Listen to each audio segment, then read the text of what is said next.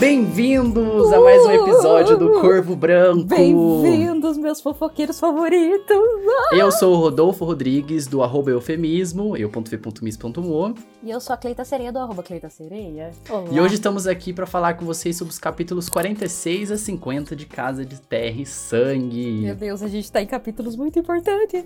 Sim, esses capítulos são muito curtinhos. Eu acho que até agora é o episódio do podcast com menos páginas lidas. Sim. Acho que foram coisas de 26, 30 páginas no máximo. E com pauta Mas com muita informação. é, muita coisa pra gente conversar aqui, então não vamos enrolar, vamos começar logo. Vamos pro resumo? Vamos!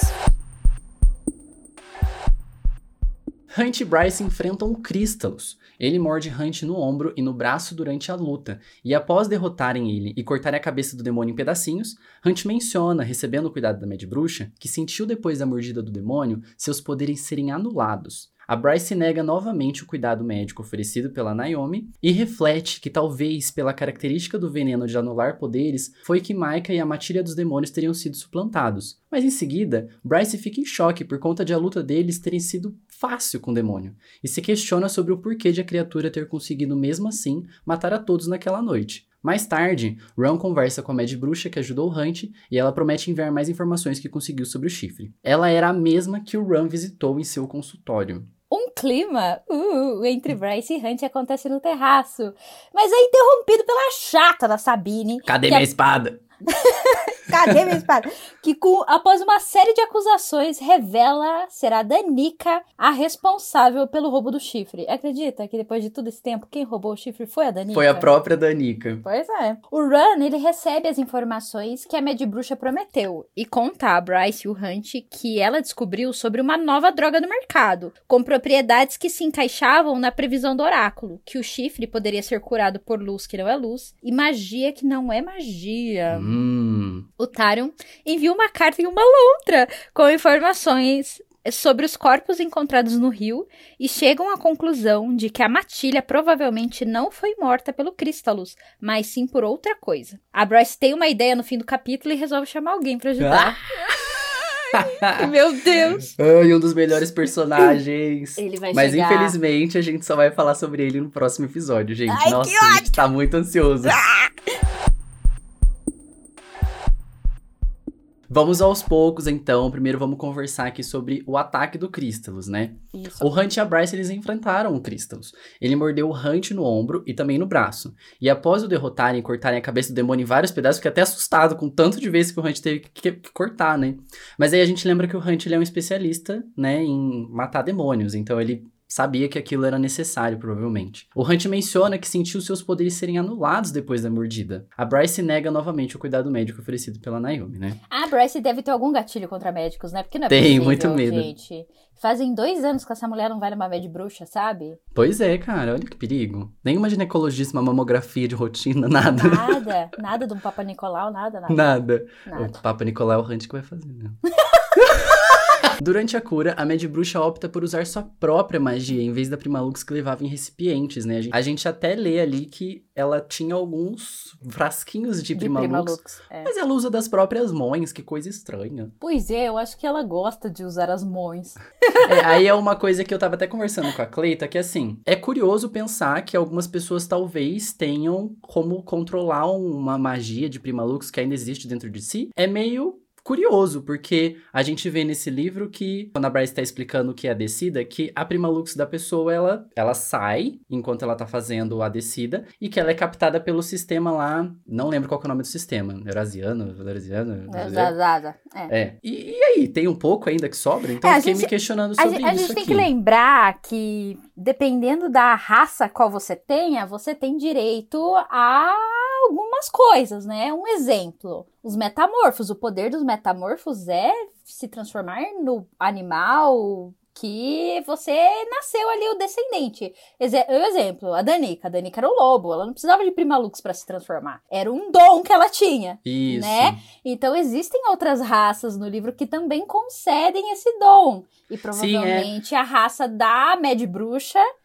oferece também essa oportunidade sem o uso da Primalux. É, e eu até fiquei me questionando sobre isso, né? Porque a gente vê que as bruxas, aparentemente, elas sabem fazer magias. Por quê? O que, o que, que difere uma bruxa de um ser humano, sabe? Eu não, não, não sei, não sabemos. Sobre isso, porque eu não posso.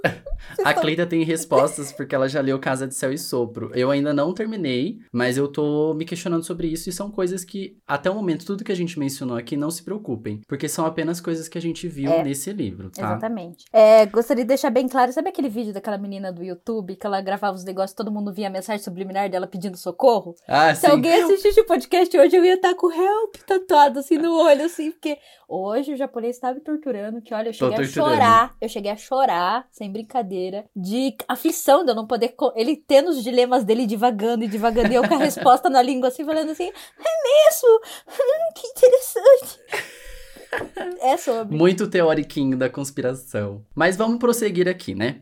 O Micah ele chega no lugar fazendo perguntas e Hunt explica para ele que foi em uma emboscada, que a morte do demônio foi um esforço em conjunto dos dois. O Micah no fim não quer que o ocorrido vaze para não chamar a atenção nem da Sandriel e nem para Cimeira que se aproximava, né? Ele quer pagar de que controla a cidade inteira muito bem, né?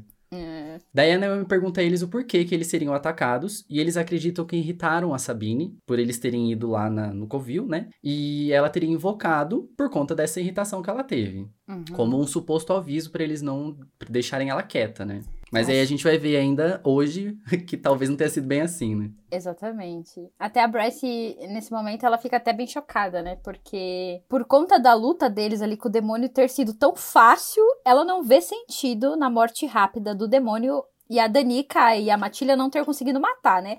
Sim, lembrando que... que... a Danica. É isso que eu ia falar. Lembrando é... que a Danica, ela ela é poderosa pra mais poderosa que a própria mãe, entende? A. Danica, ela estava, a gente, a gente sabe que pelo poder que ela tinha, ela era a próxima prima dos lobos, entende? Uhum. Então, tanto que ela era a portadora da espada, né? Exatamente. Não foi a Sabine, o primo deu direto para o primo dos lobos deu direto para Danica e não para Sabine, né? Exatamente. E... Ou seja, a loba mais poderosa de toda Valbara vai ser morta por um demônio que uma semiférica conseguiu sobreviver ali. Uhum. Estranho, né? Bem estranho, né? Até a parte, eu até colei na pauta a parte a qual ela divaga a respeito disso. Ela fala: a Danica era forte, Connor era forte. Qualquer um dos dois poderia ter derrotado aquele demônio e sobrevivido. Toda a matilha dos demônios estava no apartamento aquela noite. Sim, sete pessoas. Sete, sete, lobos, né? Sete lobos. Mesmo que o veneno anulasse alguns de seus poderes, toda a alcateia junta poderia, nem mesmo. Ela vai falar ali o Maika, né? Porque o Maika foi atacado no é, corredor. É, quase que ela vaza ali no, no público que tava ao redor. Ele não escapou. E daí ela pontua. Mas eu sim. Duas vezes. Duas vezes. E daí o Hunt fala, talvez ela tenha uma fraqueza feérica. E daí que foi uma Bryce... coisa meio burra, né? Que ele é, falou, convenhamos. E daí ela fala assim, só não faz sentido, porque realmente não faz. É, né? porque o, a gente já descobriu que o Crystalus, ele foi feito para perseguir o feérico, né? Por que, que é. ele cria uma fraqueza feérica, né? No caso, a força que ele tem é contra a feérica. Ele tem sangue férico, né? O sangue do próprio Félia, do, do Pélias, o estrelado tá nele. Então eu acredito que ele não tem fraqueza férica. Talvez ele tenha um é. senso maior para procurar férico. Né? Exato, né? exatamente. É. Mas aí depois que tudo isso acontece, o pessoal vai embora, o Ran chega, né? E as pessoas ainda estão ali na, na cena do crime. Ele pega uma de suas lâminas para mexer no sangue do demônio e é impedido pela Mad Bruxa, que o informa que a saliva é venenosa. Provavelmente o sangue escondia mais coisas. O Ran se atenta que o musgo não foi afetado, e a Mad Bruxa relembra que ele é um demônio criado com objetivo específico. O Ron então percebe que ela reconheceu o demônio, e a Mad Bruxa alega que os antigos instrutores dela a faziam ler velhos textos. Meio curioso, né? Porque é uma, uma Mad Bruxa qualquer ali vai saber quem que é o Crystalus. Uma coisa meio curiosa. A Cleita tem informações privilegiadas que não vai dar. Não, eu só choro. Que ela não vai dar. Mas, é, uma das coisas que eu queria comentar, que enquanto eu tava lendo, fala que ela pegou sanguessugas mitridadas, eu não sei nem pronunciar essa palavra, mitridizadas ou mitridadas, para colocar no Hunt, né, para sanguessugas sugarem o veneno para ele poder ficar bem. Aí eu fui procurar o que, que é a, a tal da mitridização. Chique. E a mitridização é o processo pelo qual organismos vivos, a partir da sensibilização por doses crescentes de veneno, desenvolvem anticorpos específicos para o tipo de veneno que foi utilizado, resultando em uma imunidade até para elevadas doses. Ou seja, se você for uma pessoa aí um pouco mais estudada, porque a gente não é nada entendido da área da saúde, talvez você já esteja familiarizado com esse termo. Então, quando você tem ali do livro, você já tenha essa noção de que que curioso que ela tem uma sanguessuga específica para aquilo, né? Então, muito provavelmente essa Med Bruxa, ela tá de olho nesses casos que tem acontecido. Porque da onde que ela vai ter tirado é, veneno do próprio Crystalus para fazer a mitridização com as sanguessugas dela? Fica aí no ar, a gente vai ver mais pra frente. E eu acho que até o final desse episódio, a Cleita, a gente pode falar uma teoria que a gente tem sobre. Isso mesmo. Daí o Ran fala a ela que eles poderiam ter consultado ela. Atrás de respostas sobre o demônio e mostrando uma postura evasiva, a mesma fala que precisará sair da cidade para cuidar de um assunto pessoal, mas que quando ela voltar, vai revisar tudo e enviar para ele. Daí o Flynn chama o Ran, interrompendo a cena enquanto eles observavam a Mad Bruxa voando em sua vassoura. O Flynn até pergunta ao Ran quem que é ela, mas ele não sabe dizer, ele não sabe nem o nome dela. Quem será que é essa mulher? Quem é a Mad Bruxa do cabelo encaracolado, negra, Bonitona, poderosa? é. Ela é, ela é tem pinta, porque o Run, ele tá de zóio não. Tá de zóio. Tá. É a mesma que lembrando mais uma vez, que é a mesma que tava lá na outra cena, que ele pegou amizade, que ele foi no. No pegou amizade não, né? É, Viraram coleguinhas. Foi no consultório dela. É essa mesma Mad Bruxa. exatamente. Essa também é a mesma Mad Bruxa que estava na outra cena do crime, quando a Bryce e o Hunt chegaram lá pra investigar o outro corpo quando foi acusado, viu? Essa, Isso. ela é, pelo jeito, ela está sendo a, a Mad Bruxa responsável ali pela. É a do SUS. a- a- é a A Mad médica. Bruxa do SUS. Exatamente. Mas agora. Do SAMU, né, no A caso, do médica do SUS. SAMU. É. Mas agora. Vamos pro clima. Vamos para o clima. Não teria uma música com saxofone?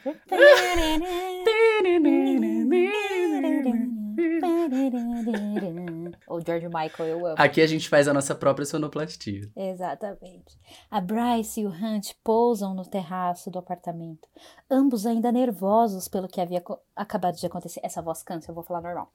Eles Tá. ainda estão abraçados depois do voo. O Hunt está com as mãos da cintura da Bryce e após um carinho feito pelo Hunt nas costelas da Bryce, a Bryce o abraçou também. É, e aí não foi só isso que aconteceu, né? Tiveram algumas reações É. ali embaixo, na, na região pélvica de ambos. não, mas isso é reflexo do corpo, isso a gente não julga. Deus fez Não. assim e nós aceitamos. É, É, aí eles disseram um ao outro que eles estavam felizes por estarem vivos. Ah, eu também tô super feliz por eles estarem vivos ali, né? graças a Deus. Graças- Amém. Bryce também fez um carinho nas costas do anjo. O Hunt passou o seu nariz. Eu vou repetir de novo essa palavra, o nariz. Pelo pescoço dela e ela inclina então o queixo, dando mais, dando mais acesso ao pescoço dela, né, pra ele. E daí a Bryce aperta as costas dele com os dedos e começa a fazer carinhos. E daí quando eles começam a se encarar, e a turma começa a erguer os braços pra comemorar o gol. A maldita da Sabine aparece. Cadê minha espada? Aparece na porta, você abre a porta da, da- do terraço. Cadê minha espada, Bryce? Que Nossa, ódio dessa mulher. mais. Eu não aguento, eu não aguento. Isso que tá sendo, que acontece com eles pode ser considerado assédio. Porque eles não têm um minuto de paz, entendeu? Eles só queriam dar Vamos um processar beijinho. ela. Eles só queriam dar um beijinho. Tem gente que invade a casa. Tem, igual a Sabine, entrou dentro do apartamento. Não, Entendeu? sim, né? No caso, ela matar. realmente. Não, ela invadiu mesmo. Tentam, tentam matar, entendeu? Eu não tenho um minuto de paz, entendeu? Eles acabaram de quase morrer no parque, sabe? Sabe? Era a Uhum. hora da gente falar assim, ai, tipo um beijinho, tá tudo bem. Não. Mas não foi só pra interromper uma cena caliente Ah, que a Sabine apareceu, né? Ela chegou com revelações. E Só dela estar ali, o fato dela colocar o pé no mesmo terraço que a Bryce e o, Ru- o Hunt, já entrega que ela sim foi a pessoa que trocou as filmagens naquela noite. Porque ela também teria que fazer o mesmo pra poder estar ali. Se não o Uhum. Maureen, e eu até fiquei perguntando na hora quem raios que é o Maureen, né? Aí quem não se lembra, o Maureen é o porteiro, é o. O metamor metamorfo ursino que fica lá. É. lá na, na portaria. Então ele teria avisado pra Bryce que a Sabine estivesse ali, mas assim, a Uhum. Sabine sabe dar os jeitos dela, ou seja, ela também teve que cortar as câmeras de segurança ali do apartamento do prédio pra ela poder estar lá. Aí eu até me, me- questionei assim, um lampejo de, de pergunta. Será que, por ela ser a mestre metamorfa da cidade, não ela, né? O primo, eles são responsáveis por todos os metamorfos? Tipo assim, o Maureen, será que ele deve respeito a Sabine? Então eu fico, é porque eu fico imaginando assim, ele lá na portaria, a Sabine chega e ele, não, pode entrar, senhora, fica à vontade, Ô, sabe? dona Sabine. Oba, Ô, dona Sabine. Boa tarde. tarde. Tarde. Que é um café preto da Sabine. Eu fico imaginando desse jeito, sabe? Eu acho Porque que ela não entrou pelo, pelo, pelo terraço, ela foi por cima. Foi pulando, assim, meio É, fez, meio fazendo loba. parkour. É, meio loba. Porque depois ela sai de lá pulando, né, do É, terraço também, uhum. né? Ah, então. Então ela realmente não deve ter passado na frente do Maureen. Mas a pergunta que, que eu me questiono ainda tá de pé. Será que ela é responsável por todos os metamorfos? Eu acho que n- não- sim. Eu acho que é muito complicado a gente falar a respeito da hierarquia entre os metamorfos se a gente não conhece essa hierarquia. É. Então, eu, eu posso falar coisas, mas eu posso dar spoiler, eu posso falar suposições que podem soar como spoiler e podem não ser. Mas este livro em si, Caso de Terra e Sangue, não fala a respeito da hierarquia dentro dos metamorfos. Então, a gente sabe que existe um primo, existe a loba Presumível. presumível que é a Sabine. E é isso. A gente tem a Alfa aí da Matilha, que agora é a Amelie. E só, é isso que a gente sabe. Então tá bom, muito obrigado. Esse foi o podcast de hoje. Boa noite. É, é, continuando então, a Sabine ela chega lá e a gente descobre já de cara que foi ela mesma que trocou a- as filmagens e ela não tem medo de provar isso, tanto que ela tá lá conversando com a Bryce e o Hunt. E aí o Hunt fica assustado e já entra numa posição de proteção da Bryce, né? Ele se coloca com a armadura na frente dela, porque se a, a Sabine, que estava com uma arma apontada no coração da Bryce, resolvesse atirar, a arma ia ri- ricochetear e não ia acertar eles, né? A gente tem que lembrar que também a Bryce, ela não fez a descida. A Bryce não é imortal ainda. Então, se Isso. atirasse dela, ela ia ficar com Deus mesmo. É. Entende? Não ia nem ter chance de recuperação. Literalmente ia ficar com Deus, ia, É. ia por uma, de uma dessa pra uma melhor. é, Ou pior, né? A gente não sabe, né? é. É. Circulando. Circulando, circulando. Daí começa uma série de acusações. A Bryce aponta dedo na cara dela, é mó barraco no terraço. é, Eu de amo família. isso. É. Casa de família. Ela acusa de ter matado a própria filha e mostrando o choque de uma maneira a qual sabia que era uma surpresa genuína, ela conta que manipulou as imagens pra proteger a Danica porque ela roubou o chifre. A própria Danica é a ladroa. É a ladrona. A ladroa. É a pessoa que roubou o chifre naquela noite. Ela é a mão leve. Daí a Bryce não consegue aceitar que tenha sido a Danica que fez isso, né? E a Sabine ainda explica o que precisou fazer. Eu achei interessante aqui a parte, eu coloquei até a íntegra do livro na pauta, porque a Sabine se refere à filha da, da seguinte forma: Porque era uma pirralha mimada que queria testar os próprios limites. Assim que recebi o alerta sobre o roubo, roubo do chifre, examinei os vídeos e troquei os arquivos em todos os bancos de dados. Limpei as merdas que ela fez, como fiz a vida toda. E vocês dois, ao fazerem suas perguntas, ameaçaram destruir o legado que ela deixou. Sabine tenta deixar meio que, a- entre aspas, a imagem da filha bonita depois que ela morreu, Não. Sim. né? E isso é até uma coisa que eu queria discorrer um pouco, sabe? Porque a gente tem essa imagem da Sabine como sendo cruel, com uma pessoa que nunca se preocupou com a filha, né? Que esse tempo todo a gente só vê ela procurando pela espada e não querendo ajudar em tempo nenhum a desvendar a morte da, da Danica. Mas a Sabine sabe que foi ela que roubou o chifre e que muito provavelmente foi isso que tenha causado a morte dela. Então ela tenta sempre fugir e se esconder disso porque ela quer manter o legado e a imagem da filha positivas, porque ela sabe se descobrirem tudo isso, a imagem da Danica vai ser queimada, as pessoas vão odiar ela e isso implica em uma série de coisas que não são legais, que ela ia ficar muito triste. Então, desconstrói um pouco essa imagem da Sabine como sendo uma péssima pessoa, mas ainda assim a forma como ela decide tomar essas atitudes são questionáveis, porque ela poderia muito bem ter uma conversa com a Bryce, em vez de chegar apontando o dedo na cara, apontando literalmente uma arma pro coração da menina, né? Então as abordagens da Sabine são tortas, assim como, mais uma vez, o Philip Briggs, né? Que a gente já sabe que tem boas intenções, mas que faz tudo de uma forma porca. E ela até fala na outra frase a respeito disso, ó. E quanto ao que eu disse na noite em que ela morreu, Danica não conseguia manter o bico fechado sobre nada. Nada. Né? A intenção da frase é mais abrangente do que só um chifre é, a respeito de muitas coisas. Eu sabia que ela havia roubado o chifre e sabia que provavelmente alguém a tinha matado por isso, porque ela não conseguia ficar calada. Tudo que eu fiz foi para proteger a minha filha Minha filha arrogante e imprudente. Tudo que você fez foi ser uma má influência. Ela ainda quis jogar na cara da Bryce que a Bryce era a pessoa que levava a Danica pra balada. E pelo contrário, né? Foi a Bryce que fez a Danica sossegar. Porque a Danica já tinha Sim. sido presa. É, sim, Lembra tem todo disso? um histórico É. policial de crimes e tal, pequenos furtos e brigas e coisas. Sim. E eu, eu até uma frase que eu coloquei na pauta que me deixa muito irritada é que ao sair ali da, da cena, né, ela deixa bem claro que se eles colocassem o legado da Sabine em risco, ela iria matá-los. Ela não estava mais preocupada com o luto que a filha, pela filha, pelo que as pessoas iriam achar da, da Danica depois de morta. Ela tá preocupada de como aquilo afetaria ela sendo a nova prima futuramente, o legado dela, o Sim. futuro dela. E isso é pesado. O que, que você acha disso? Você acha isso podre dela? Ou você Eu acha compreensível? Eu acho podre, porque filho é filho, não importa. Tem mãe aí que tem filho que apronta torto e direito e ama, porque mãe foi feita pra isso. Mãe ama, entende? Então, e aí eu fiquei, fiquei muito reflexivo quanto a isso. Por quê? Mais uma vez. É, eu fico imaginando, se eu tivesse algum filho e ele tivesse vários, cometido vários delitos e tal, morresse antes de fazer a descida, no caso, morreu logo depois de roubar um artefato muito valioso da cidade, sabe? O que resta pra mim, o meu legado, faz parte da imagem dele. Então fico imaginando a perseguição que a Sabine teria se descobrissem isso da Danica. O legado dela e o legado da Danica é meio que a mesma coisa agora que a Danica morreu. Porque as pessoas não sabem pelo que a Danica estava lutando. A gente também não sabe, que a gente não sabe porque que ela roubou o chifre. Mas aí cai nessa nesse conservadorismo de que a culpa seria da Sabine por não ter educado bem a filha, que não sei o que tem. Então isso poderia sim gerar vários problemas pra ela. Mas mais uma vez, a abordagem dela tá sempre torta. As preocupações dela, eu As acho preocupações que fazem dela eu acho que sentido. fazem sentido, mas ela não expressa isso da maneira qual deveria. Isso, é. Ela expressa isso de uma, torta. de uma maneira ignorante, de uma maneira mesquinha, e é isso que faz ela ser ruim.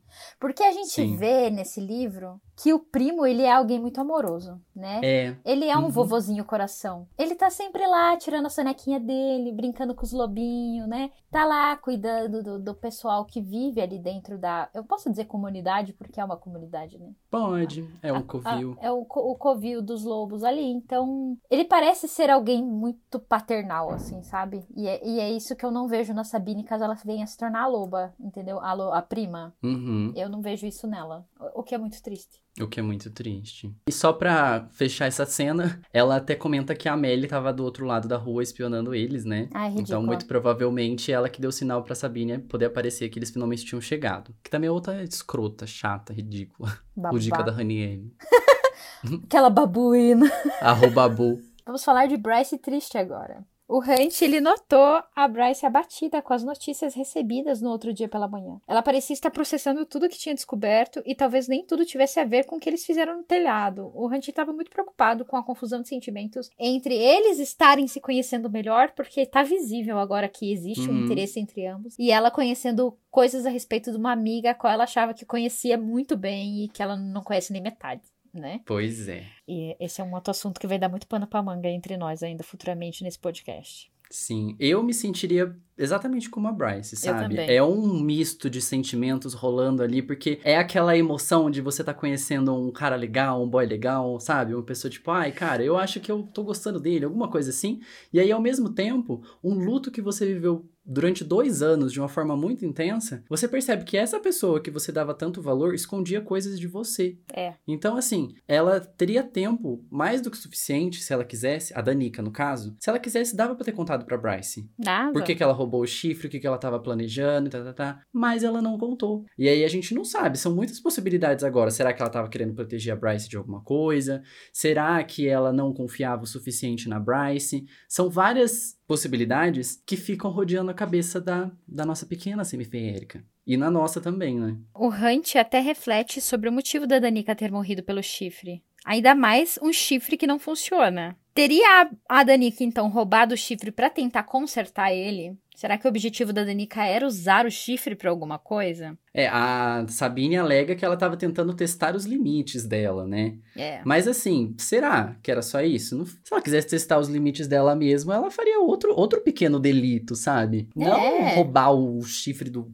do templo, sabe? uma peça que tava em exposição ali para todo mundo, né? Tipo, algo Uhum. que. Um chifre, entendeu? Quebrado. É. Aí, por cinco dias, a Bryce se manteve nesse low profile, assim, introspectiva, tadinha. Mastigando, né? Porque É. esse livro é inteiro é isso, né? A Bryce vendo o que a amiga fez, ela mastigando isso, e aí não é só tentar entender os motivos da Danica, mas também entender o, entender o porquê ela, como melhor amiga, não soube disso. Então é, é muito pesado se a gente parar pra pensar.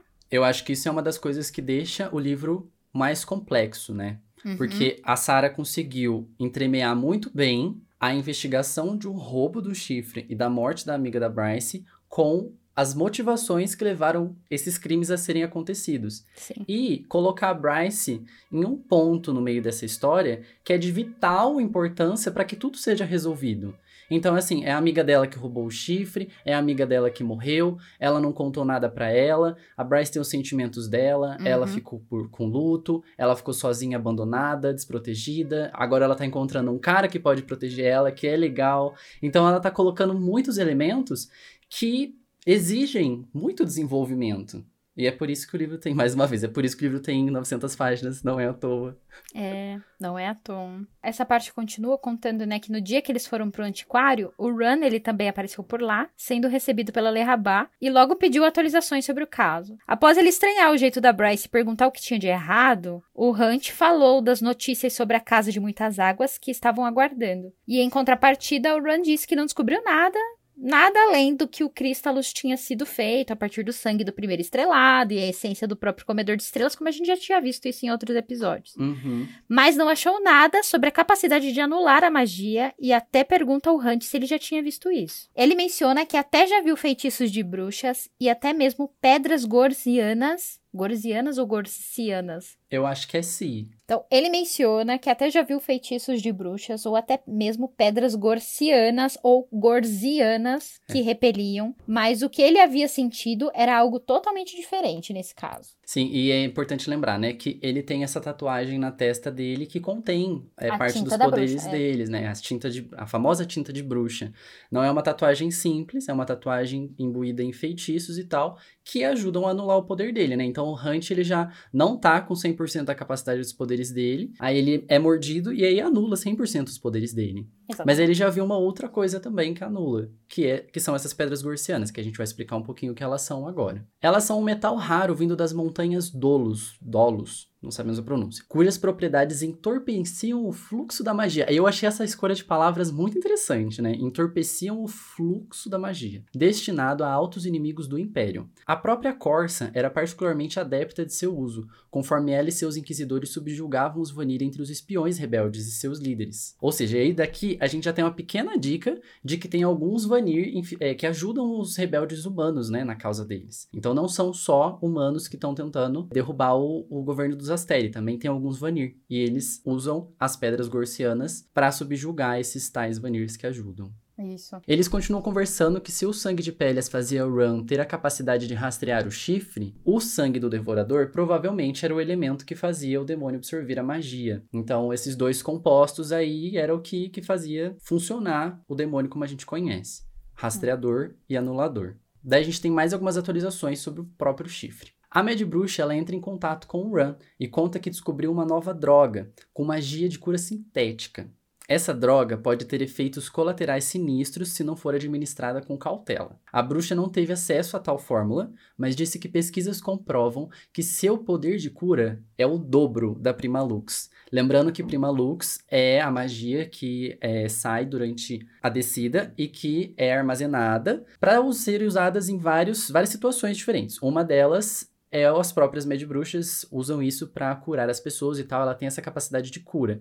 E essa droga tem o dobro da capacidade da Prima Lux. Ou seja, é um rolê poderoso e perigoso. Existe uma possibilidade dessa tal droga conseguir consertar o chifre, porque se encaixa naquela charada que o oráculo colocou pra gente, né? A luz que não é luz, a magia que não é magia, porque é sintética, né? Ela não é uma coisa natural, ela é uma coisa que foi produzida, mas ainda assim tem certa magia nela. Já está sendo comercializada há dois anos, mas ninguém testou a droga em objetos inanimados, então é uma possibilidade, pode de fato funcionar ali com o chifre, a gente ainda não sabe. Exatamente. E aí quando o Run ele termina de devagar a respeito, né, da, da, da droga e tal, e contar para eles a respeito disso, o Hunt, como uma boa fofoqueira que nós sabemos que ele é, porque não existe homem mais fofoqueiro que Hunt Talar, Não, gente. ele é o maior. Não existe. Ele fala, né, solta na conversa que a Danica roubou o chifre.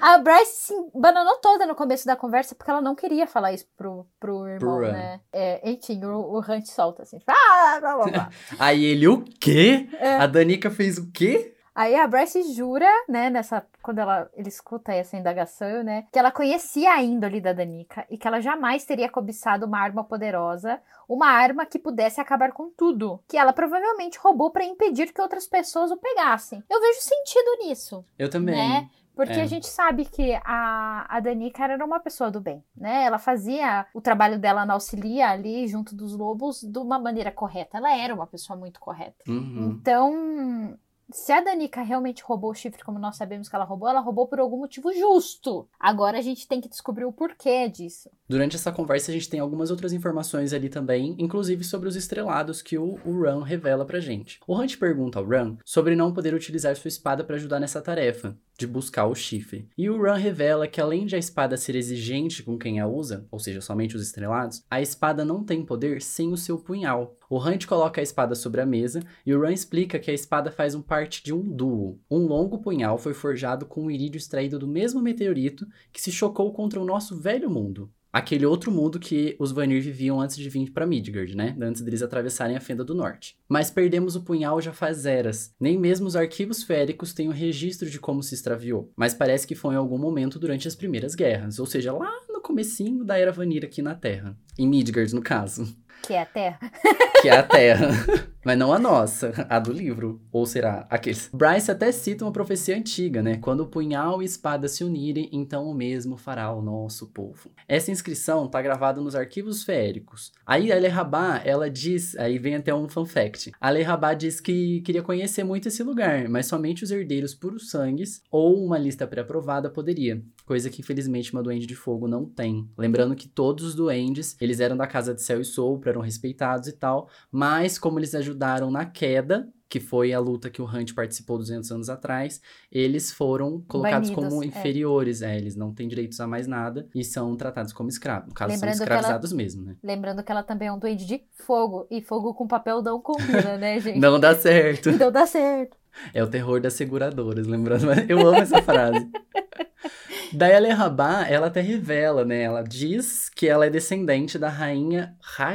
Ai, eu já não vou saber falar mesmo. Hantia Draw. Draw. E Draw. Draw. Draw. E que isso deveria dar acesso. Daí a Bryce leva isso na piada, né? Falando, ah, então tá bom, se você é realmente a, a descendente dessa tal rainha, então eu sou a, a sétima Astéria. Daí ela conta que a sua tatara tataravó foi falsamente acusada de tentar roubar o consorte real de uma tal rainha impostora. Ela estaria se revirando nas próprias cinzas se descobrisse o que aconteceu à sua última descendente. Aí aqui também a gente tem uma pequena pista, né? Que se demônios de demônios, que se duendes de fogo morrerem, não sobra nada, só cinzas, né? Sua bisavó lutou ao lado de Hunt contra os anjos, e isso foi o fim da liberdade para o seu povo. Nessas conversinhas fiadas aqui que eles estão tendo, o Run e a Bryce, eles soltam uma coisa aqui que eu não tava esperando. Não, eles começam a se cutucar, né? É, e, e eles revelam um bagulho que eu fiquei meio assim, uai, como assim? De onde que saiu isso, né? Pois é. O Run, ele é chamado para lidar com uma briga entre os casais feéricos, e o Hunt o questiona por que, que ele não lida com coisas grandes. E depois de um, de um deboche da Bryce, o Run fala que o rei Otonal o suplanta em poder e hierarquia. A Bryce continua cutucando ele, falando que o rei fez questão de subjugá-lo desde sempre, como se ele fosse alguma espécie de animal a ser domado. É, aí a gente tem a reprise de uma cena ali, né? A Bryce e o, o Run esquecem que o Hunt estão ali. E eles uhum. começam uhum. a se cutucar com coisas do passado, né? Ele fala ali, a, a, a transcrição do parágrafo é: Ele estava vivo da última vez que um príncipe estrelado surgiu, sabe? Nunca se perguntou o que aconteceu a ele? Por que morreu antes de fazer a descida? E daí o Run fala: Não seja estúpida, houve um acidente durante o ordalho. A gente já falou de ordalhos aqui. Ordalho Sim. é aquela prova que o férico passa antes uhum. de fazer a descida e tal, tal, tal. É. Um rito de passagem. É. E daí a Bryce fala assim: Ah, se você quis dizer isso que era um acidente, então acredite nisso, né, acredita seu nisso, trouxa, né? É. Ele fala pra ela, né? Você acredita naquela merda da qual tentou me convencer quando era criança? E daí a Bryce fala a seguinte frase: Queria abrir seus olhos para a verdadeira natureza do rei antes que fosse tarde demais para você também. E daí o Ron termina falando: Acredite em mim, Bryce. Sei há tempos o que ele é. Porra, tive que conviver com ele. Vamos lembrar. Tenso. O, tenso. Hunt tá vendo essa cena. O Hunt não sabe que eles são irmãos, né? Nós sabemos, Não. porque os pensamentos da Bryce nós falamos e, enfim. A Bryce presenciou coisas a respeito do rei enquanto era pequena e ela sabe quem ele é. Ela sabe o que ele fez com a mãe. Então a Bryce Uhum. sabe o que ele é. O que a Bryce não sabe e nós não sabemos ainda é o que o rei fez com o Run. A gente sabe que ele é um filho esnobado, as cenas que a gente vê no livro, até a presente data, a gente já viu muitas vezes o rei sendo um babaca com o próprio filho. Sim. Mas ele dá a entender de que mais coisas aconteceram. Uhum. E daí, Ele me joga essa de que tinha um outro estrelado antes é, e e que esse- essa pessoa morreu antes de fazer a descida. Mas mas morreu do quê? Supostamente por um acidente no ordalho, né? O que a Bryce tá querendo dizer É é, que, que muito o provavelmente rei o rei Outonal matou. matou. ele. Exatamente. Pode, ele pode muito bem ter feito toda uma cena, né, Pra que fizesse parecer que foi o ordalho, mas pode ter sido o próprio rei mesmo, a gente não sabe. E aí a gente fica assim, como assim teve outro estrelado? Então é uma coisa comum? Já tiveram outros antes? Nossa, que, que coisa, né? Que curioso. Já nasceu outro estrelado, né? Tipo, fora É. Pélias e tal. ah, a gente não tem a- essa, esse mapa genealógico. É a né, árvore genealógica dos da- estrelados. dos estrelados. A gente sabe ali dos principais. E a Os gente vai- primeiros. Exatamente. E a E- gente vai direto pro Run. Entende? Esse, esse vácuo É, entre eles, assim, entre o Pélias, a Helena, a. hum, Esqueci o nome da outra. Teia. que a gente viu. Ele simplesmente, depois disso, é um vácuo até o Run. Então, assim, o que, que aconteceu nesse tempo todo? como que a linhagem não se perdeu? Entendeu? É. Cadê esses outros estrelados, sabe? Tipo, será que as outras pessoas que tinham esse poder não sabiam utilizá-lo ao ponto dele ser esquecido? É, lembrando que o Ran tem só um resquício de poder também, né? Talvez isso tenha sido a coisa que talvez tenha o mantido vivo. Porque se o rei Otonal supostamente matou esse outro estrelado e ele não matou o Ran, primeiro, ele pode ter feito porque é um descendente dele. Uhum. Segundo, porque ele não tem poder, o dom de estrelado no caso dele não é muito forte, né? Terceiro, os níveis de poder do Ran são mais baixos que o Rei Otonal, então ele não precisa se preocupar com isso. Ou seja, tudo que fez o Ran sobreviver até hoje foi o fato dele não ter o poder de estrelado tão aflorado como deveria, o que é um alívio, né? O que é Ele um deveria ser alívio e é muito triste. O Run, ele tá visivelmente sofrendo nas mãos do pai simplesmente por ele ter um dom. Um dom que é pequeno, mas é um dom. Uhum. Que é importante para a raça dos féricos. Então, ele tá sendo subjugado, ele tá sendo. tá sofrendo realmente nas mãos do rei de formas a quais a gente não sabe ainda quais. Se foi só abuso psicológico, porque isso a gente vê durante o livro que acontece. É, isso, isso a gente já sabe Isso que tem é- mesmo, né? Será que aconteceu mais coisa? Provavelmente sim. A gente também viu o quanto o, o Ron sofreu com o rei tratando a mãe dele igual um Um porco. pedaço de papel, né? Porque ela simplesmente foi escolhida pra parir o Ron e só, Só. pra isso, Só né? pra isso. Então, isso também magoa muito o Run. Então, assim, a questão entre as ligações entre o, o rei Otonal e o, o Run é muito mais embaixo do que a gente imagina, sabe? E Uhum. daí, assim, será que tudo isso a Bryce sabe? Eu acho que não. Eu acho que não. É, eu também acho que ela não sabe de tudo, não. Até porque ela não convive com eles, né? Sim. A Bryce, Então- ela renegou a família, né? Ela manteve o Run porque o Run se manteve próximo dela, apesar deles terem tido aquela briga enorme. Mas fam- o lado dela, a Vanir, né? Ela renegou. Ela É, não é mão. nem porque ela quis, né? É porque É. fizeram isso com ela, né, coitada. Sim. Ela até aprendeu. Gente, imagina, ela 13 anos aprendeu uma língua Ela nova só pra poder férico, conversar é. com o pai. E ele foi escrotão com ela. Nem o Run sabe falar. Enfim, é só mais um detalhe. A gente não sabe o que esse outro estrelado ele era da família. Porque ele pode ter sido um estrelado de outra, outra família. Ele pode ter sido parente do, do rei Otonal, filho do rei Otonal, irmão do rei Otonal. Qualquer outra coisa. Ele, Ele, veio, pode ter ele sido veio alguém lá das, próximo. daquelas outras terras lá de, De Avalén. né? Pode ser que ele tenha vindo de lá. Pode ser que ele seja de outra também tem- linhagem de é, féricos, né? Lá tem feéricos, eles são primos, né? Tipo, provavelmente algum irmão do rei Otonal, irmã do rei Otonal vive por lá. Eu né? acredito que, se- que tenha sido algum parente do, do rei Otonal, sim. Não seja alguém de outra linhagem distante, sabe? Alguém Uhum. próximo ali. Mas até então a gente não sabe de nada. E pequeno spoiler, a gente não fica sabendo de mais nada sobre isso até o final do livro, tá? Então é uma informação que tá plantada aqui e ficou com Deus por enquanto. Ficou com Deus por enquanto, exatamente. E daí, depois dessa cena, o Run ir embora meio brabo, o que eu concordo. A Brace tá magoada, o Run ele não entende muito, ela vai descontar no irmão, não tem como. Depois ele sair, a campanha do Antiquário volta a tocar, só que dessa vez é uma amada longa. Ê, fofinha! E ela chega com uma mensagem do Tarion. Dotário. Do Tarion. Dele mesmo. Uma mensagem doce e curta com direito a beijos. Ai, eu amo. Ah, é muito eu- engraçado, Eu amo que o, o Hunt falou bem assim, ele te mandou beijos, daí a Bryce falou, provavelmente é pra você. É. Ele Ai, já a Bryce é muito boa, velho. Ela pensa muito rápido nessas Ela coisas. pensa muito rápido. E ele, tipo, o Hunt já meio que se roendo, assim, né? Tipo, ah, o cara mal te conhece, já te chama de pernas e te manda beijos. Aí a a Bryce É. tá assim, tipo, hum, eu amo falar mais. Não, e o melhor que a gente sabe que no capítulo, no episódio anterior, em um dos capítulos, ela até comenta com a Juniper, ai, conheci um tritão mó gato e tal. Queria lavar minha roupa naquele. Levar minha roupa no tanque. Muito é bom. muito bom. É, é legal ver que, tipo assim, por mais que a Bryce esteja se interessando muito pelo Hunt, ela tem a liberdade Exatamente. dela de fazer o que ela quiser. Então ela pode Eu- muito bem flertar com um tritão se ela quiser.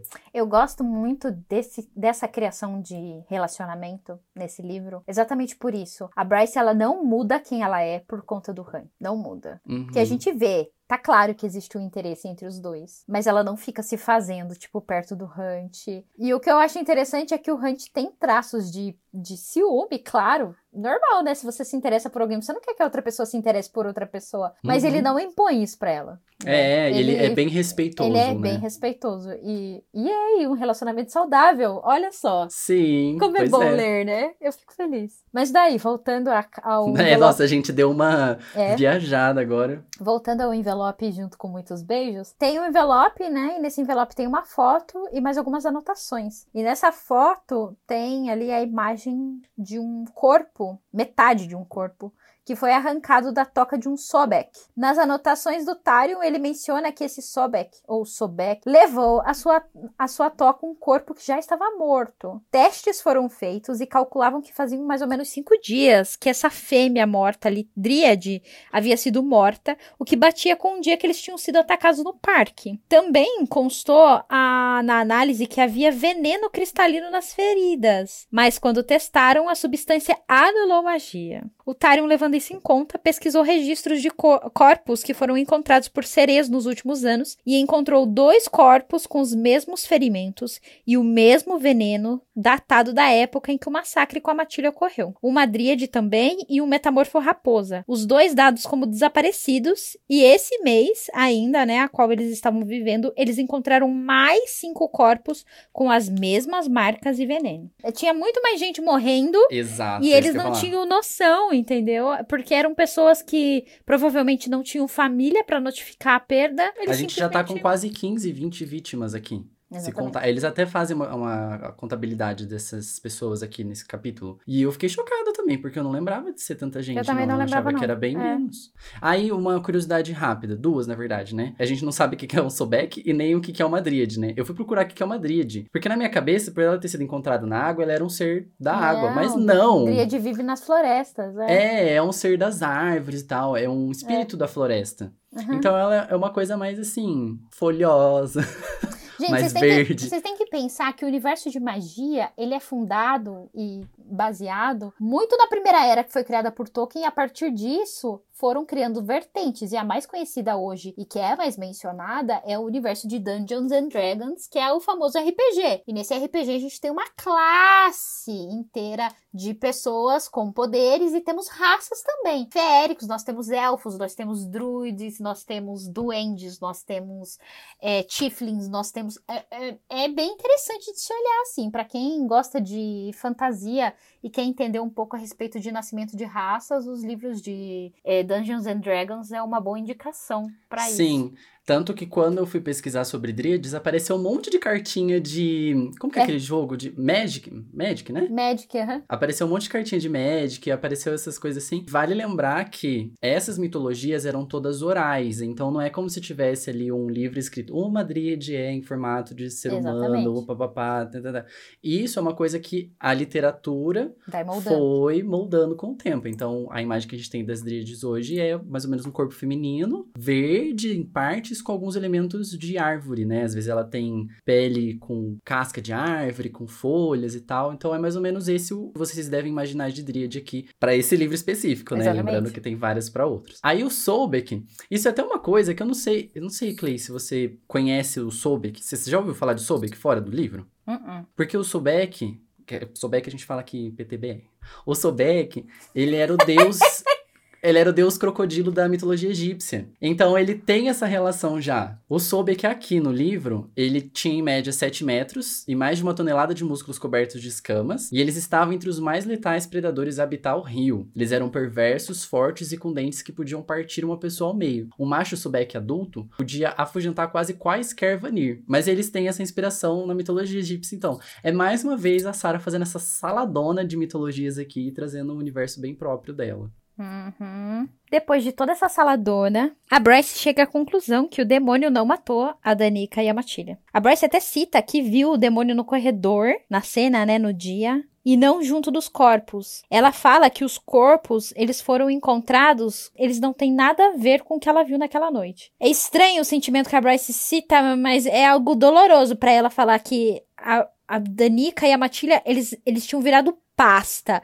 Pensa uhum. em corpos desintegrados, sabe? É uma, uma, pilha, ela usa esse termo, né? Era uma pilha, uma pilha Era de carne. Bem nojento, bem, bem, bem nojento. Ó, eles não perderam somente alguns órgãos e tiveram mordidas como esses que foram encontrados, né? Nessa foto que o Tarion fala ali e manda, o animal ele arrancou alguns órgãos específicos e tem várias mordidas, né? Uhum. E a Danica não foi encontrada dessa maneira, nem o resto da matilha, né? O Hunt ele menciona que ele não conhece nenhum demônio que mate pessoas dessa forma. Então a Bryce sugere que eles procurem outra pessoa para dar a opinião e a Bryce parece lembrar de alguém e eu Ai, amo essa caramba. pessoa.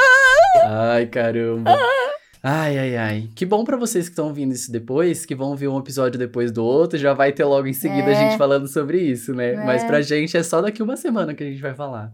Pois é. Ai, que tristeza. E é assim que encerramos então a nossa discussão sem spoilers. Se você ainda não leu o livro, muito obrigado por ter nos ouvido até aqui. Esperamos que você tenha gostado desses capítulos e do episódio de hoje. Não se esqueça de nos seguir nas redes sociais. Estamos no Twitter e no Instagram como corvobrancopod. Nos envie e-mails pelo corvobrancopod.gmail.com e também façam parte do nosso grupo no Telegram. É só pesquisar, tem aqui na, na descrição do episódio o link para vocês fazerem parte do nosso grupo, tá? Eu sou o Rodolfo Rodrigues, você pode me encontrar no Instagram como eu.fe.mis.mo. E eu sou a Cleita Sereia, você me encontra em qualquer lugar com esse arroba Cleita Sereia. Então é isso, vamos para a parte de spoilers. Beijo, gente! Beijo!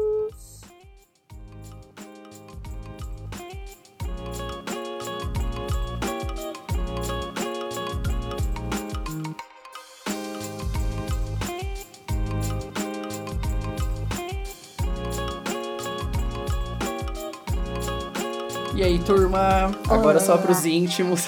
só pra quem já leu. Olá, fofoqueiros. Vamos falar aqui de umas coisinhas muito interessantes, né? Hoje tem algumas coisas bem legais pra gente discutir aqui na parte de spoilers. Lembrando mais uma vez, spoiler somente de quem já terminou Casa de Terra e Sangue. Não vamos falar nada de Casa de Céu e Sopro. Exatamente. Por mais que a Cleita esteja muito aflita e eu já esteja tenha passado a metade do de Casa de Céu e Sopro, não vamos falar sobre isso. Meu Deus, gente. Esse livro é um tombo.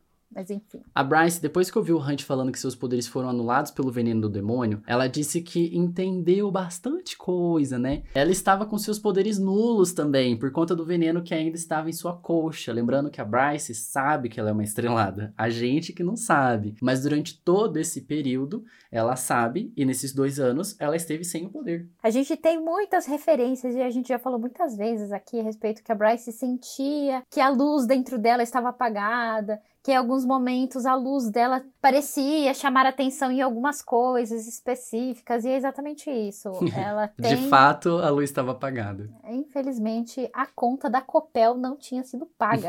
a Copel é o serviço de energia aqui de Curitiba. É. Outra coisa, durante o ataque no parque, o demônio cego farejou a Bryce e as narinas dele foram é, descritas como se abrindo, indicando que ele tinha detectado chifre. Tipo, achei. Achei, E cara. ele fez isso é. quando ele olha pra quem? Pra, Pra Bryce. É, você já tinha notado isso? Não, isso eu não tinha notado.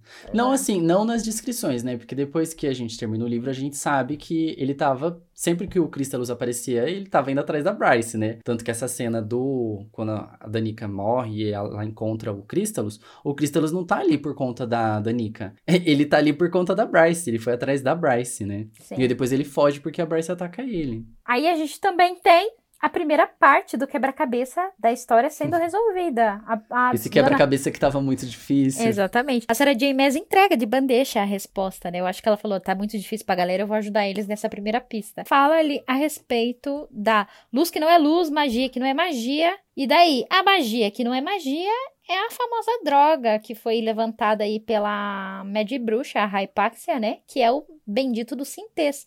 E mais pra frente nós vamos descobrir que a luz é o poder de estrelada da Bryce, ou a prima Lux que ela usou na descida. A gente tem aqui a metade, né, desse quebra-cabeça sendo resolvido. E daí a gente lembra da cena em que isso acontece, onde o Mike aplica na Bryce o Sintês, e é nesse Sim. momento que ela tem acesso a isso e o chifre ele é restaurado, tá? É só quando ela foi drogada que a coisa aconteceu. Tá, e daí vamos lembrar que mais pra frente ela vai conseguir, né? A Hypaxia vai entregar pra ela um vidrinho da cura e ela deixa na sala da, da Jéssiba, dentro ali do cofre, né? Junto das outras coisas que tem ali. E ela foi muito inteligente por deixar isso na mão, né? Parecia que ela sabia que ia precisar usar. Ia acho- precisar, é. É. É, Ainda falando sobre a hipáxia, a gente tinha deixado pra comentar isso aqui na parte dos spoilers, né?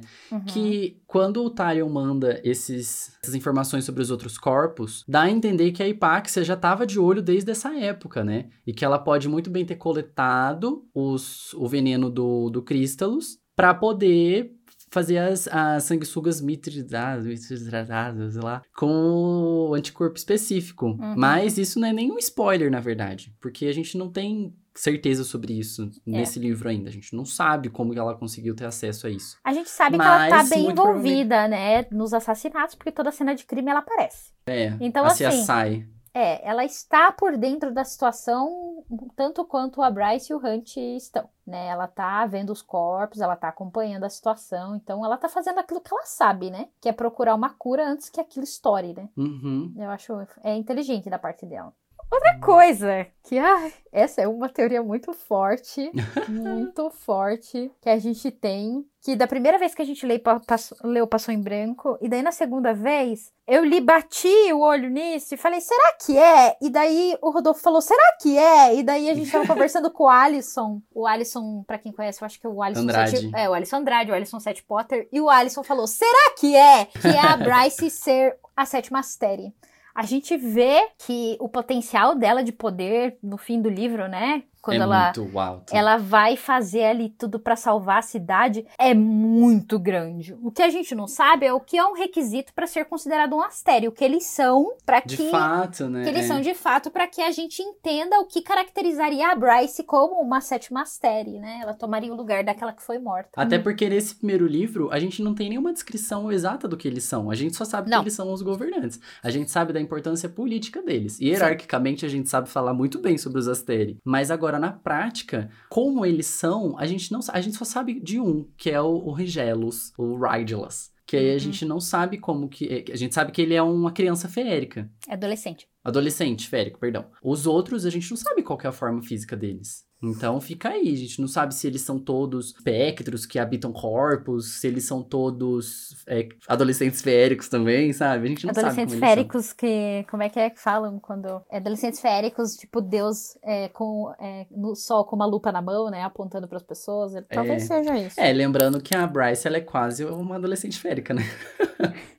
não Bom, seria difícil dela ser, já que, né, estamos aqui com essas informações. Exatamente. E ela suplanta o rei Otonal em poder, né? Também, que é, que é uma das criaturas mais poderosas ali de Midgard, e ela tá mais poderosa que ele. Ela dá de dedo na cara daquele pai desgraçado dela. É uma coisa para ficar aqui também, ó. É. Não, nem é toda assim, brin... uma teoria, assim, tipo, ah, lá, lá, lá, lá, entendeu? Tipo, ah, Bryce Sétima Série, haha, piadinha, mas será? Será? Sabe? Será? Eu, eu, eu gosto da Sarah J. Maas porque ela dá umas tiradas assim do nada, daí quando acontece você fala, ah! Era mesmo. Era isso mesmo. Era isso. É, e ainda falando de Bryce estrelada, quando o Ron desembanha a espada dele, a Aster, a espada brilha. E não é por conta dele. Exatamente. é por conta da Bryce. E a gente tem até um trecho que a Cleita pegou aqui pra gente, que descreve exatamente essa cena. Ron desembanhou a espada, o metal cantando, e a pousou na mesa entre eles. A Bryce se inclina para longe da lâmina, quando um ponto de luz estelar cantou ao longo da guarda-mão e brilhou na ponta. Ou seja, a Bryce, ela sabe, mais uma vez, a Bryce sabe que ela é estrelada. Ela viu ele tirando a espada e botando perto dela, o que, que ela fez? Opa, deixa eu sair daí de perto, senão vai brilhar o trem, vai me denunciar. Exatamente. Então ela sabe. É. E é uma descrição muito sutil. Mais uma vez, muito sutil. Quando você lê a primeira vez. Porque quando é. você lê isso aqui de novo, você fala, caraca, tava Muitas muito vezes cara. a gente já descreveu o contato da Bryce com essa espada e o contato ele é sempre direcionado a, a espada cantou, a espada brilhou. Sim, ela responde a Bryce. ela forma, ela chama a Bryce. Uma outra coisa que eu noto aqui, seguindo novamente a minha teoria de que o Maika tá mais esperto do que a gente pensa, na página 504 e na página 505, quando ele chega na cena do crime e ele vê o corpo do Crístalos ali estatelado no chão, a gente vê que uma chama branca irrompe do, do demônio e faz ele se despedaçar, né? Ele vira um monte de cinzas. Só que aí, assim, a gente, como tá acostumado a ler muita fantasia, a gente vê que em vários desses livros, quando demônios morrem, eles se desmancham de alguma forma, eles desaparecem, papapá. Mas aqui foi uma chama branca que, que queimou ele. E quem tem o poder de chama branca é o Maika. Tanto que lá no capítulo 77, o capítulo do vilão, o discurso do vilão, que eu sempre falo aqui, ele rompe é, das mãos dele, das mãos dele, chamas brancas que ativam o chifre que tá nas costas da Bryce. Então, a gente já sabe que esse poder é do Maika. Ele tá escondendo as evidências do, do demônio lá, porque eles poderiam muito bem rastrear de onde que aquele demônio estava vindo e captarem que quem estava invocando eles, alguns, né, algumas das vezes que ele era invocado, tenha sido Maika. E aí depois na página 505 tem até um momento que o Hunt e a Bryce estão conversando, e aí uma bruma sopra assim, espalhando as cinzas, né? Ou seja, mais uma vez, os poderes do Maika, ele muito provavelmente, não sei se é de fato, tá? Mas como ele tem poderes de vento e tempestades, Poderia ser muito bem ele espalhando, mas já botou fogo, agora ele vai espalhar mesmo as cinzas do bicho. É, a gente tem que lembrar que quando o, o Maika chega, é sempre tem aquela, aquele discurso do poder, né? Eles sentem a pressão, eles sentem o ar ficando Sim. gelado. Ele é um governador, ele é um arcanjo, ele tem muito poder. Eu acho que o poder dele não fica entre só o que os anjos comuns têm, sabe? Entre brumas, uhum. tempestades e tal. Ele tem muito poder, muito poder. Eu fico imaginando, lembra quando tinha as TVs de tubo? Uhum. Que a uhum. gente ligava a TV e aí você meio que estática, sentia. É. é, ficava aquela estática. Eu fico imaginando isso quando o Maika tá perto, sabe? Uhum. E também quando o Hunt invoca os poderes dele, que fica essa coisa meio carregada no o ar. Tempo fica o, o, ar fica pesado, né? É, é uma sensação muito diferente. Uhum. Eu fico imaginando isso. Uma outra coisa legal de notar, na página 521, é que enquanto o Hunt, Bryce e Run estão conversando, o Hunt tá pensando um monte de putaria ali com a Bryce, né? Ele olha pras coxas dela e fica, ai meu Deus, essas coxas que não sei o é, que é. O Hunt, ele tá sofrendo, né, tadinho? Tá, ele, ele tá, tá ali. Sofrendo calado. O Run, ele olha com uma cara pro Hunt Hunt. E o, Ran, o Hunt até comenta assim: nossa, é como se o príncipe soubesse o que se passa na minha cabeça. Ele e sabe. depois, no fim do livro, a gente vai descobrir que o Ran ele é um telepata. Então ele pode muito bem ter descoberto o que o Hunt estava pensando ali naquela hora, sabe? Uhum. É muito provável que ele tenha lido a mente do Hunt.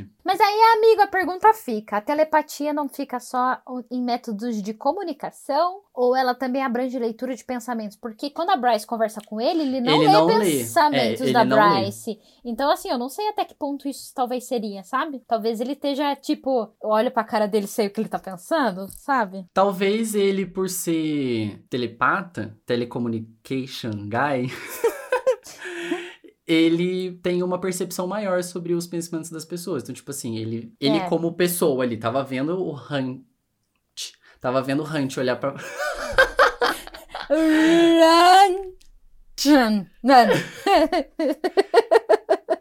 Ele, como pessoa, tava vendo o Hunt olhar pra Bryce. E aí, ele, como telepata, ele fala. Ele, tipo, tem uma percepção um pouco maior É, que talvez ele, tava tenha uma percepção de ambiente e tal, por É. conta desse traço dele. Mas não que ele realmente leia pensamentos. Não sei se isso. se Até porque ia ser meio é, Fácil, né? esquisito. Ele, ele, porque assim, o Hunt ele tava imaginando coisas com a Bryce. É, não, aí Então, eu se acho o ele mataria visse ele isso- se visse. É, ia ser, nossa, assustador. Coitado do Ram, ficar É. vendo essas coisas. É, não, não. Eu acho que leitor de pensamentos ele não é, mas telepata ao ponto de fazer ligações mentais, e sim, ele é. É, talvez eu esteja sendo um pouco emocionado de falar isso, né? Mas não deixa de ser um easter egg. Ah, de sim. que o Ram, ele Eu é concordo. telepata mesmo. É, isso pelo menos é. Eu concordo. Os últimos dois pontos agora, a Lehabá, ela fala que ela é descendente da tal da rainha é, Drow. Não sei pronunciar mais uma vez. E aí a Bryce não leva a sério, mas no, de fato, no final do livro, a gente descobre que ela é sim, porque ela evoca um, um poder um pouco, ligeiramente maior do que um duende poderia ter, né, Pra conseguir atrasar o Micah enquanto a Bryce tá lá tentando pegar o antídoto no escritório da Sabi, da Jéssica. E o último ponto é que é comentado que a maior parte dos seres da Casa de Muitas Águas, aí é até uma, uma questão que eu vou levantar aqui pra vocês, eu quero saber a opinião de vocês. É dito que a maior parte dessas pessoas consegue sentir coisas que fluíam pelo corpo de outras pessoas. Só que a Bryce tá esse tempo todo com o mesmo veneno que o Tarion sentiu no corpo das vítimas.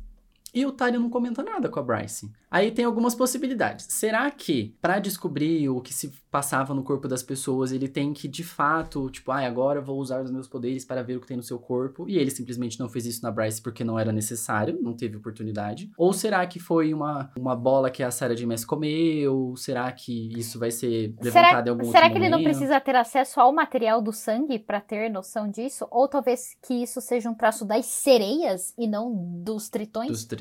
É que fala o, o pessoal da Casa de Muitas Águas, tipo, de forma geral, É, Ele sabe? fala assim, as sereias investigaram e tal, né, na frase. Então, assim, será que, Ah, pode ser. né? Então é isso, gente. Finalizamos aqui o episódio de hoje. Agradecemos demais por vocês terem nos ouvido. Nos sigam nas redes sociais mais uma vez. Lembrando, eu sou o Rodolfo, arroba eufemismo, fe, mis, mo. Estamos como arroba corvo branco, pode, em todas as redes sociais. Eu sou a Cleita Sereia e eu sou a Cleita Sereia em qualquer lugar que você me procurar. Eu também tô nesse arroba Corvo Branco Pod aí. Eu, eu participo desse podcast, não sei se vocês Faz sabem. parte também. É, eu, eu, eu participo e é isso. A gente se vê no próximo episódio, então. Beijo, tchau. Beijo, tchau!